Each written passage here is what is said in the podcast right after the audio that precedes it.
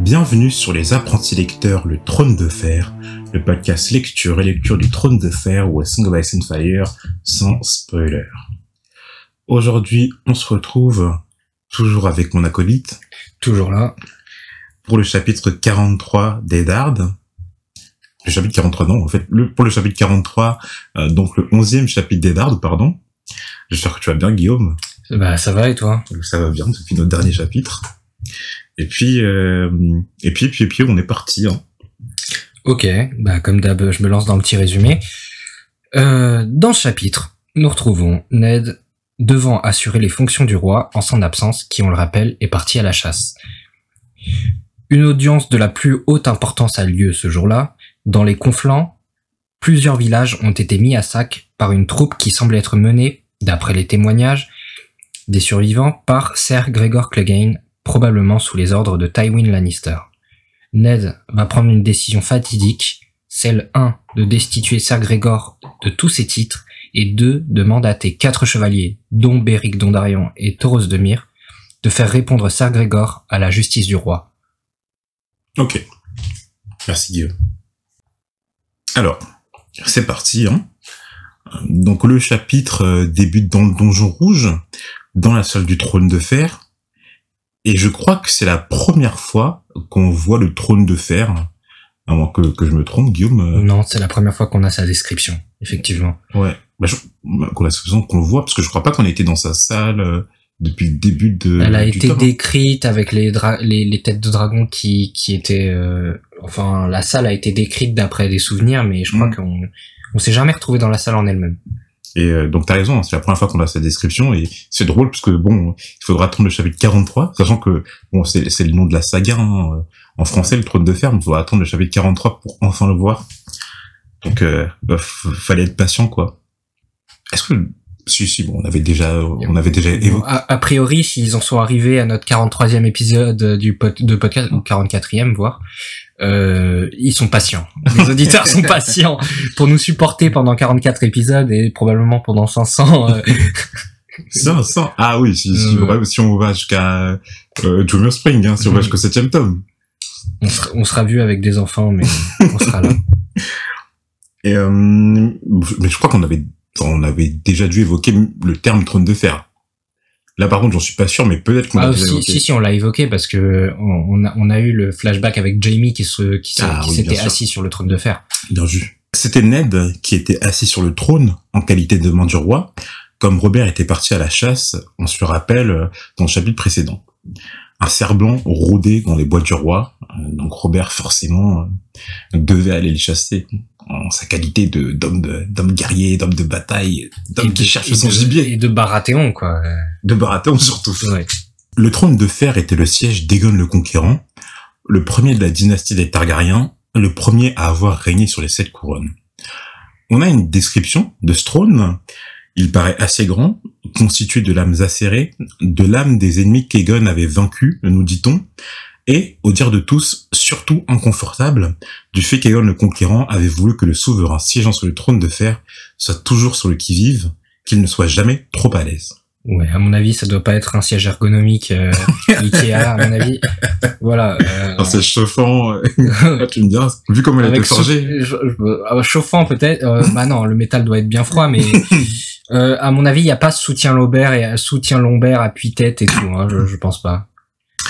Le trône de fer fut forgé, d'après les rumeurs et les chansons, par mille épées chauffées à blanc, par Balérion la Terreur Noire, le dragon d'Aegon, et il fallut, toujours selon ces rumeurs, 59 jours de martelage.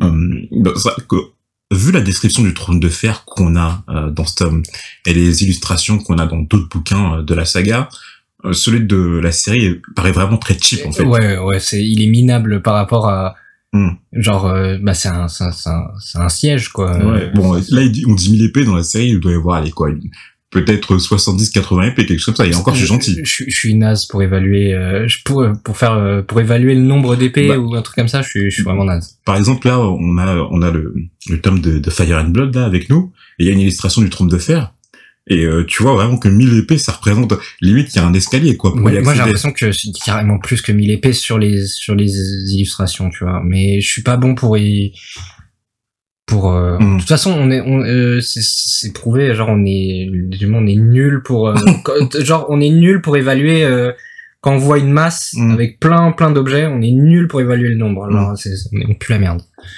Après, bon, c'est c'est selon des rumeurs, hein, les, les mille épées, ça se trouve, ça sert un peu plus, ça se trouve, c'est un peu Oui, moins. ça se trouve, c'est de la, c'est, ça, ça relève de la légende, quoi. Euh, 1000, 1000, c'est joli pour le nom, quoi, Ouais. pour le, pour le chiffre, euh, mais ça se trouve, c'est plus, ça se trouve, c'est moins. Mais en tout cas, ce qui est sûr, c'est que celui de la série représente pas du tout mille Non. Ça, c'est sûr. Euh, Ça, c'est sûr. Je, je pense, ouais. En passant euh, dans le chapitre, on rencontre un cinquième membre de la garde royale. Euh, du coup, Guillaume, est-ce que tu as noté euh, Harris du Rouvre. Harris du Rouvre, oui, qui a l'air tout à fait capable, du point de vue de Ned, de faire partie de la garde royale. Ouais. Et on compare un rempart entre le roi et le reste, quoi. Donc, bah pareil, on- dans encore une comparaison à la série, euh, je crois que la série avait présenté que justement euh, quatre membres de la garde royale. En tout. Bah, en tout cas, ou de, enfin la garde royale de Robert, en tout cas. hein. Peut-être même en tout Hmm, après. La garde royale de Robert, bah, dans ma tête, j'ai Barristan Jamie, Meryn Trant. Euh, Jamie Lannister. Oui, je l'ai, je l'ai cité. Ah pardon, Barry Sansalmi. Non, t'as dit Barry Sansalmi, Oui. Mary Trent, Jamie Lannister Oui. et Boros Blount. Bros Blount, on le voit dans la série. Bon, on doit le voir. euh, Ah, peut-être on le voit pas. Oui, t'as raison. Peut-être qu'ils en montrent que trois. Oui. Euh, En tout cas, euh, voilà. Bon, en tout cas, ceux qu'on avait déjà dans le roman, parce qu'on on a un podcast sur le roman, sur le tome, donc on va se concentrer sur ça. Euh, ceux qu'on avait déjà vus, donc on vient de les citer, hein. Sir Barristan Selmy, le Lord Commandant, Jamie Lannister, euh, Sir Meryn Trent et Sir Boros Blount. donc- et on avait Auber et euh, Non, ça c'est euh, Horace, c'est les euh, les filles de les fils pardon de Baxter Redwine, le, le sire de la Treille. On avait rencontré que ces quatre-là. que ces quatre-là. Ouais. Ok. Donc là, on rencontre le cinquième, donc tu as dit, sera euh, Harris du Rouvre. Alors, dans les appendices, les du Rouvre, avant que tu... Non, j'ai pas regardé la- l'appendice pour ça. Les du Rouvre apparaissent comme des bannerets des Tyrell, et ils sont dirigés par Lady Arwyn du Rouvre. Euh, les fiefs du Rouvre s'appellent le Vieux Rouvre. Donc c'est assez simple, hein, mais bon, Ok. les, les Rouvres dirigent du Rouvre, voilà. On ne peut pas faire plus simple. Et euh, ça, on n'avait jamais évoqué, mais du coup, Guillaume, pour toi, comment une femme peut euh, peut diriger une maison? Parce que là, c'est une femme qui dirige la maison du Rouvre. Alors, on, on sait qu'à Dorne, c'est euh, c'est différent les lois. Euh, C'est-à-dire, c'est différent à Dorne. bah à Dorne, on peut une, une maison peut hériter, enfin une, une femme peut diriger une grande maison par euh, par les mêmes euh, règles que que les hommes quoi, hein, avec l'héritage. euh, si une fa si s'il y a une fille aînée, c'est elle qui hérite quoi. Ok. Euh, et je suppose euh, en l'absence d'héritier euh, d'héritier euh, masculin plus haut placé, on peut avoir euh, je sais pas. D'accord. Ça serait soit, euh, ça serait pour toi un, en l'absence d'héritier mâle légitime. Ouais, Du coup, ça reviendrait à la première héritier femelle légitime. ouais, voilà, c'est ça. Ok. Donc, ok, il y a cette solution. J'en vois une autre aussi, c'est quand euh, euh, c'est une veuve qui dirige la maison. Donc, Ouais. la veuve d'un, comme par exemple, bah, justement, Lady Lisa Arryn. Ouais, Lady Lisa Arryn, euh, ouais, bah ouais. Donc celle qui dirige, ouais, en sa qualité aussi de mère du futur, euh, du futur, enfin du futur euh, souverain, euh, du futur seigneur de la maison Arryn. Mais euh, ça peut être une veuve qui dirige la maison euh, à la mort de son mari. Et peut-être qu'il y a d'autres cas, mais là je m'en souviens pas. Peut-être qu'il y a d'autres cas à part cela où une femme peut diriger la maison, mais c'est les deux cas principaux, je crois. Ned se trouvait aux côtés d'une partie du conseil restreint. Étaient présents Varys, Littlefinger ainsi que le grand maître Paisel. Donc là, je te rappelle, Varys, euh, au sein du conseil restreint, c'est euh, le, le chuchoteur, l'araignée, le, le, je sais pas, je sais pas quel est son rôle, euh, comment s'appelle son rôle fiel. Je crois que c'est le maître des chuchoteurs. Ouais. Littlefinger, c'est le grand argentier. Grand argentier. Euh, le grand maître Paisel, bon, c'est le, c'est le maître, hein, c'est le grand maître. Alors, Renly, le frère de Robert, ainsi que Barristan Selmy, le lord commandant de la garde royale, étaient partis chasser avec le roi. Remettons, alors, avant de parler du chapitre, il faut remettre euh, la scène dans, dans son contexte, parce que sinon, ça va être un peu compliqué. Donc, depuis l'enlèvement de Tyrion Lannister par Catelyn Stark, les terres de l'Ouest, donc les terres des Lannister, étaient en ébullition. Dans les derniers chapitres, nous avions appris que Jaime Lannister était reve- revenu dans les terres de l'Ouest pour soutenir son père, Tywin Lannister, qui lui massait son armée près de la d'Or. Alors, si on regarde la carte, la d'Or, ça se situe à la limite du conflant, donc la terre des Tulis, et les terres de l'Ouest. C'est vraiment... Euh, ouais, à la frontière, quoi. Ouais, à la frontière. Kathleen avait même reçu une lettre aux Zériers qui disait que son frère, Edmure Tully, avait envoyé ses bannerets, Lord de Vance et Lord Piper, afin de garder la passe de la Dandor. Bon, ça, on l'avait vu dans le dernier chapitre de Kathleen. Ok. Maintenant qu'on a mis la scène en contexte, voilà ce qui se passe. Des villageois du Conflant, ainsi que leurs chevaliers, étaient venus plaider leur cause à cause des massacres qui ont été perpétrés, selon eux, par les Lannister. Comme chevaliers, nous avons Sir Raymond Darry, ainsi que Sir Carl Evans et Sir Mark Piper. Tous des banneret Tully. Tous des banneret Tully. Alors, on a déjà parlé de Sir Raymond Darry. Donc euh, Guillaume. Oui, euh, c'était celui euh, qui s'était, enfin chez qui s'était arrêté Robert et Ned et tout, tout en fait. Toute la procession. Toute, ouais, toute, toute l'escorte. enfin, de le, pendant le chemin entre Winterfell et Port-Réal. Mhm. C'est ça. D'ailleurs, chose étrange, Sir Raymond Darry est désigné comme sœur, donc comme chevalier, alors que c'est le dirigeant de la maison Darry. Euh, donc, euh, alors ça c'est pas quelque chose qui est en lien avec l'histoire, hein, c'est vraiment euh, même alors nous parce qu'on on, s'aide avec nos podcasts avec le site de la garde de nuit d'ailleurs on, les, remercie encore hein. Pas, on devrait le faire même à chaque épisode parce que c'est eux qui nous qui nous procurent toute cette aide. Mais du coup même eux au niveau de la description de ce Raymondari ils marquent seigneur point d'interrogation chevalier fier point d'interrogation en fait on devrait pas normalement on devrait l'appeler lors de Raymondari mais je sais pas pourquoi là on l'appelle Raymondari Ouais, c'est bizarre. Bah.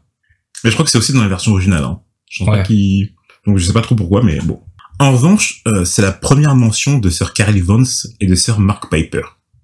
Alors ces deux-là apparaissent dans les appendices, comme Bandred et Tully, et ils sont de la famille de Lord Vance et de Lord Piper, qui, comme je l'ai dit tout à l'heure, ont été envoyés garder la passe au niveau d'Agondor.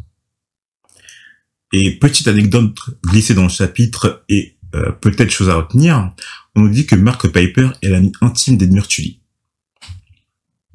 Donc ils doivent être assez proches l'un des deux. Alors, il y a trois bourgades du conflant qui ont l'air d'avoir été attaquées. Le fort de Scherer, Warburg et le Gekabo. Ned n'était guère surpris par ces effluves de sang. C'était l'évolution probable de la situation actuelle, mais il tient quand même à écouter ce qu'il s'est passé de la part des villageois. D'ailleurs, il s'étonne que les villageois le prennent pour le roi Robert, alors qu'ils sont près de la capitale de Port-Réal, à quelques jours de, à quelques jours d'équipe, de, de, cheval, quoi. Euh, mais surtout qu'au moment où il leur parlait, Ned portait des habits avec le symbole des Stark et la broche de la main du roi. Donc ça, si on regarde un peu plus loin, euh, je pense que ce que serait, je pense, hein, après je peux me tromper, mais tu me dis ce que t'en penses, ce que ça signifie, c'est qu'en en vérité, euh, les, les, paysans, les gens du peuple, sont pas très au courant de de ceux qui les dirigent. C'est-à-dire qu'ils doivent connaître le, le, seigneur de la terre sur laquelle ils vivent, mais je veux dire au niveau du roi, au niveau des différentes euh, des différentes autres couronnes, euh, même des des comment dire des comment on appelle ça encore? Des insignes. Ouais, des insignes, etc. Ils doivent pas les connaître. Ouais, euh, c'est quand même abusé qu'ils connaissent pas au moins l'insigne euh, Baratheon et. Euh... Ouais, alors je sais pas trop. C'est-à-dire que je pense qu'ils connaissent pas l'insigne des Stark, donc le loup-garou des Stark, mais. Alors que c'est quand même la moitié de Westeros, quoi, le Nord. Quoi. Enfin. Ouais, c'est c'est ça. C'est pour ça que ça surprenait. Mais du coup, ce qu'on peut dire, c'est que même si ça nous surprend, en vérité, bon, ils doivent pas la connaître, quoi. On, savait déjà qu'à l'époque, ils étaient pas très quanticultivés, c'est-à-dire qu'ils étaient pas lettrés, par exemple, qu'ils savaient pas lire. Donc même au niveau, comme tu dis, des insignes, des emblèmes et tout, etc. Peut-être que ça va être compliqué parce qu'on sait qu'il y en a énormément. Après, quand c'est des villageois, euh, ouais, bah, je, sans école, bah, c'est sûr que, enfin, l'ignorance n'a plus de limite là. Tu ouais, non mais ça, ils ont pas de maître pour leur apprendre toutes les différentes maisons, tous les emblèmes. Et euh, donc c'est vrai que ça peut, ça peut poser problème parce que si même le roi ils ne le reconnaissent pas, c'est compliqué quoi. Généralement à cette époque-là, par exemple, les, les rois ils faisaient des des, des sortes de, comment on appelle ça encore, de pérégrination dans le royaume pour se faire connaître un peu euh, justement de, de leurs gens. Parce que sinon, ils les voyaient jamais, vu qu'ils bon, entre la capitale Port-Réal et Winterfell, il y a un monde d'écart. Mm.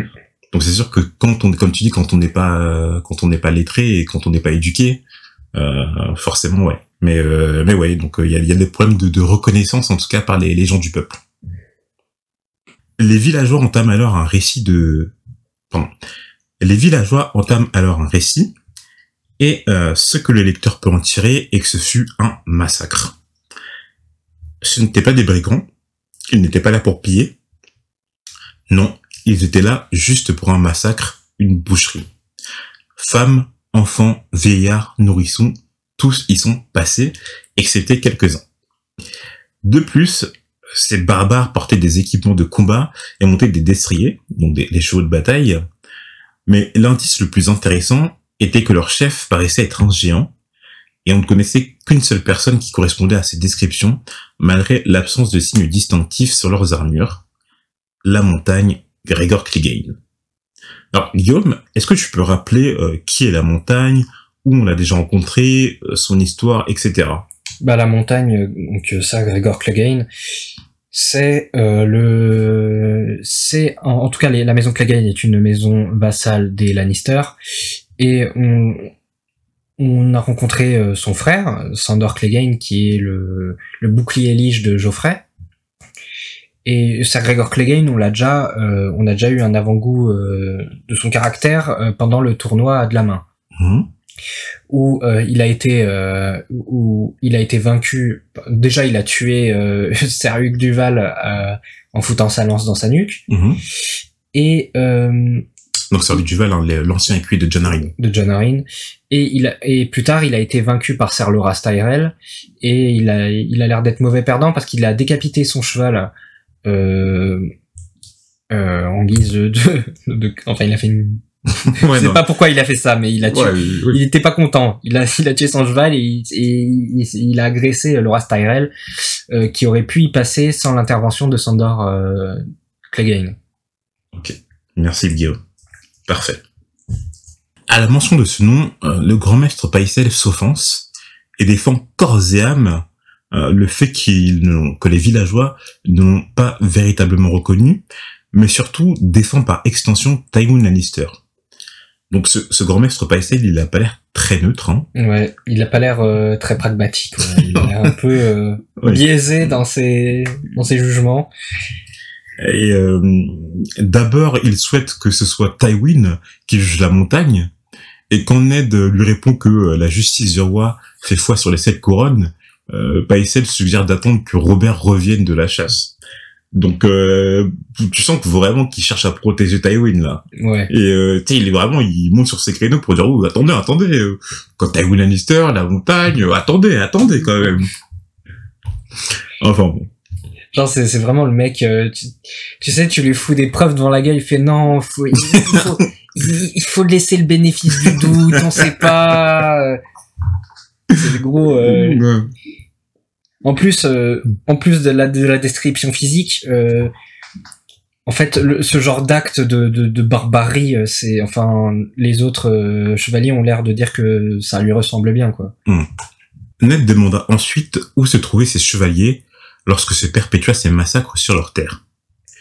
Sir Raymond Darry était à Vivzeg afin de protéger la forteresse des Tully, ses suzerains, tandis que Sir Mark Piper et Sir Carel Evans se trouvaient à la Dent d'Or aux côtés de leur père. Quand Edmure Tully a eu vent de ces massacres, il les a envoyés chercher les survivants afin de les amener plaider au roi. De plus, ils avaient garni, enfin pardon, Edmure Tully avait garni euh, d'hommes chaque village situé à moins d'une journée de cheval entre le conflant et les terres de l'Ouest. Mais pour Ned, c'était une énorme erreur, car maintenant, Gizek se trouvait diminué d'hommes et donc affaibli. Et c'était peut-être exactement ce que voulait Tywin Lannister. Donc là, euh, je pense qu'on a les, les premiers, euh, comment dire, les, les, euh, je sais pas, les, les premières batailles euh, dans les sept couronnes qu'on voit de- depuis le début du, du tome. Donc là, c'est intéressant de voir que- quelles sont les, quelles peuvent être les stratégies militaires qui sont, qui sont mises en place. Ouais.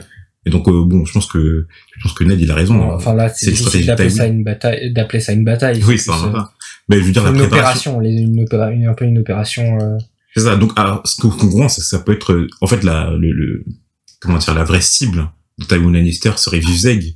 et que justement il a fait ça pour les affaiblir. Enfin, je pense que Ned il a raison sur ce Il y a- coup-là. il y, a deux causes, euh, enfin il y a deux trucs, ouais, c'est comme t'as dit. euh, en fait, euh, disper- euh, vu que Edmure est un peu nul en stratégie militaire, visiblement, il, di- il disperse ses forces dans les différents villages où il y a eu des, il y a eu des massacres. Hmm. Et la, la, la chose, c'est aussi de provoquer les tu, de provoquer les Tully pour que c'est eux qui fassent le premier move officiel euh, de guerre et que ensuite euh, il- Tywin puisse dire oui, euh, les, les Tully nous ont agressés, euh, avez- enfin nous ont agressés, euh, c'est eux qui ont commencé quoi. Hmm. C'est pour ça qu'il a envoyé euh, sans bannière euh, Sir Gregor Clegane, d'après Ned. Hmm. Alors, quand tu dis un peu nul en stratégie militaire, je pense que tu as raison. Hein. Euh, la raison, c'est parce que bon, euh, tu sens que Edmure, il veut protéger chacun de, de ses concitoyens, euh, de ses de ses bannerets, même de, de ses paysans, de ses gens, quoi. Mais euh, en faisant ça, en fait, il, ouais, comme tu dis, il disperse ses forces, qui, est- qui est vraiment con. Bah, euh, vouloir protéger tous ses concitoyens, ok, mais euh, il me semble que dans les, les, strat- les stratégies, normalement, c'est de, c'est pas d'envoyer des, des soldats à chaque village, c'est de ramener chaque villageois dans la capitale, tu vois. Hmm. Quitte à devoir diviser les vivres et tout, mais normalement, c'est ça qu'ils font. Hmm. En tout cas, Edmure Tully ainsi que ses représentants demandaient justice. Le problème était qu'on n'avait pas identifié clairement la montagne et Tywin Lannister, si bien que euh, si les seigneurs du conflant avaient directement répliqué et rompu la paix du roi, on les aurait accusés d'être à, l'initiative. Donc ce que tu disais, Guillaume. Euh, Heureusement que Oster Tully, le père d'Edmure Tully et de Catelyn Stark, mais surtout le seigneur de Vivzeg, avait imposé de demander la justice auprès du roi pour qu'il n'y ait aucune ambiguïté. Bon alors, dans le dernier chapitre, Catelyn, elle s'inquiétait de, de l'état de son père, en disant que si Edmure Tully s'occupait euh, bah, des stratégies militaires, c'est que Oster Tully devait être en, en- en mauvais état, quoi. Mais bon, il a quand même l'air d'avoir toute sa tête pour réfléchir à ça, et euh, pour, pour être capable de donner des ordres. Donc, euh, s'il ne va pas bien, ça va être plus sur le plan physique que sur le plan mental. Ouais. S'il ne va pas bien. Parce qu'on on sait que des fois, les suppositions de Kathleen peuvent s'avérer fausses. Donc, Pas qu'un peu. Ned s'apprête alors à rendre son verdict, non sans informer le roi. Il demande alors à Robert Royce d'aller prévenir le roi, vu que son père, Jon Royce, dit Jon le Bronzé, est parti chasser avec lui. Juste avant de rendre son verdict, Sir Loras Tyrell s'avance et demande de représenter Ned s'il compte faire appliquer la justice à Sir Gregor Clegane. L'état de Ned ne le permettant pas de le faire lui-même, hein, bien que ce soit la coutume dans le Nord, euh, pour un juge de manier lui-même l'épée. Comment ça, c'est vraiment euh, les principes de Ned, les principes du Nord, les principes des Stark. C'est classe. Mais Ned fit fi de l'intervention de Loras Tyrell et envoie Lord Beric Dondarrion, Tauros de Myre, ainsi que Sir Gladden et Lord Lothar, accompagnés chacun de 20 hommes, plus de 20 hommes de la garde personnelle d'Eddard, afin d'appliquer la justice du, du roi sur Gregor Clegane. Il aime les chiffres ronds, ça fait 100. ah non, non, ça fait, ça fait 104. Ça fait 4. 104. Bah, 100 hommes et 4 commandants, Ah quoi. ouais. Ned répudie Gregor Clegane de tous ses titres, de son fief, et surtout le condamne à mort. Tu peux juste me, euh, Lord Beric, on en avait déjà parlé, Tauros de Myre aussi. Alors, justement, et. J'ai pas regardé les deux, les deux. C'était le prochain paragraphe, t'inquiète. Quoi? C'était le prochain paragraphe. Ah, ok, ok. Alors, Lord Beric Dondarrion était venu participer au tournoi de la main. Euh, c'est un seigneur dont l'emblème nous a été décrit comme, euh, euh, tu t'en rappelles? C'est un éclair sur fond noir. C'est ça. Et euh, alors Beric Dondarrion paraît assez séduisant, euh, vu qu'une certaine fille euh, a été fermée euh, par ce seigneur aux cheveux d'or rouge. Oui, c'est euh, la, la pote de, de Sansa. Euh, comment elle s'appelle? Euh, Alors, euh, Vian Poole, Jane Poole. Ouais, c'est ça. Donc c'est Jane Poole euh, qui a trouvé Beric Dondarrion séduisant. Elle avait même déclaré vouloir l'épouser. Alors si on se réfère aux appendices, les, les Dondarrion sont des bannerets des, des Baratheons par ailleurs. Ouais. Tauros de Myre, lui, est un prêtre guerrier qui s'est illustré avec son épée de flamme à deux événements connus du lecteur. Tu te rappelles On a desquels le, on a l'assaut de Pike Exactement. et euh, Donc, euh, là, alors si on regarde la Pike, c'est euh, c'est au niveau des îles de fer. Hein. ouais. Donc euh, ça s'est passé lors de, de la rébellion de, de Balon Greyjoy, qui le sire des îles de fer. Et euh, l'autre, je me souviens pas. Alors l'autre, c'est tout simplement le tournoi de la main. Il a gagné la mêlée. Ah, là, tu me poses une question, je me souviens plus, c'est lui qui avait gagné la Je crois que c'est mêlée. lui qui a gagné la mêlée. Avec son épée en feu? Ah, en Ouais. flamme? Peut-être, hein. Peut-être, ouais. Bon, en tout cas, ça paraît très logique. En tout cas, voilà. Donc, on, et justement, euh, son épée, on avait déjà euh, réfléchi à ça, mais son épée en feu et le fait que ce soit un prêtre, euh, peut-être qu'il était de la religion, euh, la religion du feu ou euh, quelque chose comme ça. On avait déjà entendu parler de, de cette en tout religion. cas, prêtre rouge, euh, c'est, c'est- ça rappelle ce qui est vu sur Essos. Hmm, c'est ça. Euh, par contre, on ne connaissait pas encore euh, Sir Gladen et Lord de Lothar. Donc première mention de ces de ces deux personnes.